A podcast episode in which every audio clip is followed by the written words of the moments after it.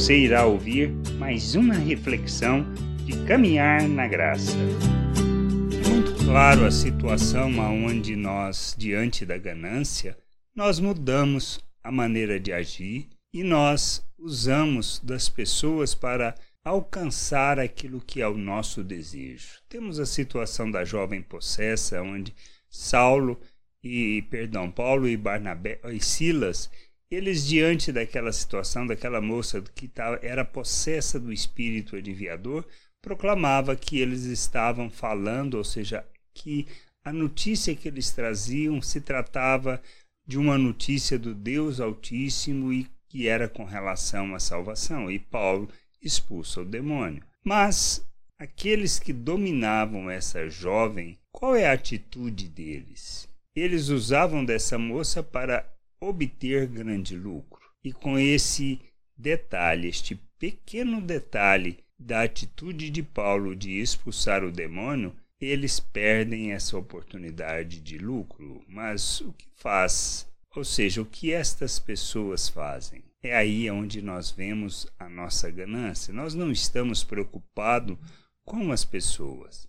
Nós estamos preocupados conosco mesmo na maioria das vezes e com nosso interesse. Diz assim lá em Atos 16, 19 a 22. Vendo os seus senhores que se lhe desfizera a esperança de lucro, agarrando em Paulo e Silas, os arrastaram para a praça à presença das autoridades e, levando-os aos pretores, disseram: estes homens, sendo judeus, perturbam as nossas cidades, propagando costumes que não podemos receber nem praticar, porque somos romanos. Levantou-se a multidão unida contra eles e os pretores, rasgando-lhes as vestes, mandaram açoitá-los com varas. Então, esta é a atitude.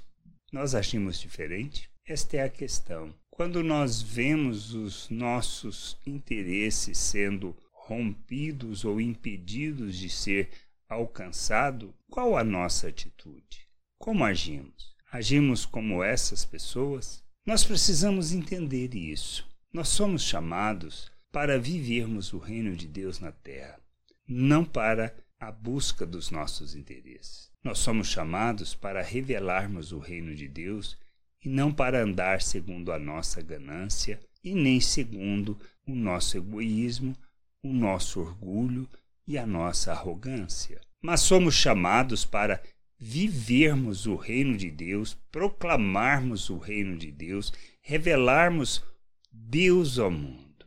Nós somos chamados para sermos discípulos de Jesus. Por isso ele instruiu de forma muito clara: se desejássemos ser seus discípulos, deveríamos negar a nós mesmos, tomarmos a nossa cruz e seguirmos o seu exemplo. Quando vivemos pelos nossos interesses, quando buscamos aquilo que é os nossos sonhos, nossa vontade, nosso querer, e não buscamos o conhecimento de Deus, da sua vontade, do seu querer, podemos, no máximo, é sermos religiosos, mas nós não conheceremos a Deus não teremos Jesus como nosso Senhor e Salvador, pois nós não submetemos às suas palavras. Podemos querer nos enganar, mas nós estamos vivendo fora da vontade de Deus. Buscarmos o conhecimento de Deus, de Sua vontade, nos submetermos é o que fará a diferença. É o que revelará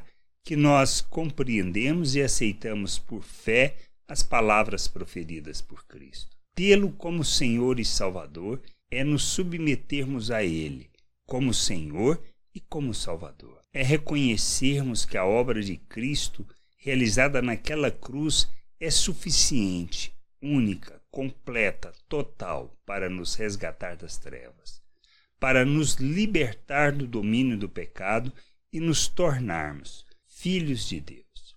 Ele na sua graça, no seu amor revelado, nos faz um novo ser, uma nova criatura. Mas nós precisamos entender que para experimentarmos e vivermos a plenitude disso, precisamos rejeitar as obras das trevas. Precisamos negar a nós mesmos, precisamos morrer para os nossos interesses e nossa vontade e não deixarmos ser dominados pela nossa ganância e nossos interesses, mas vivermos a plenitude da vontade de Deus. Não podemos ser como essas pessoas, estes senhores que usavam daquela mulher para a obtenção de lucro debaixo da sua escravidão. A gente precisa entender que nós somos chamados para sermos filhos de Deus, para revelarmos o seu reino, revelarmos a sua glória e manifestarmos a sua vontade. Por isso, não podemos viver de qualquer maneira, não podemos continuar a viver como a forma de pensar deste mundo. Mas precisamos abandonar esta maneira de pensar, despir disto e nos revestirmos de Cristo para que o Pai, o nosso Deus, seja glorificado por meio de nossas vidas e o seu reino seja revelado por meio de nosso viver. Que a gente possa entender isso, compreender estas coisas e buscar o conhecimento, o entendimento da vontade de Deus para sermos o instrumento de justiça que ele nos chama para sermos. Que a gente entenda, que a gente possa compreender isso e buscar esse conhecimento. Graça e paz sobre a tua vida. Amém. Não deixe de ouvir outras reflexões de caminhar na graça no agregador de podcast de sua preferência. Procure por Caminhar na Graça.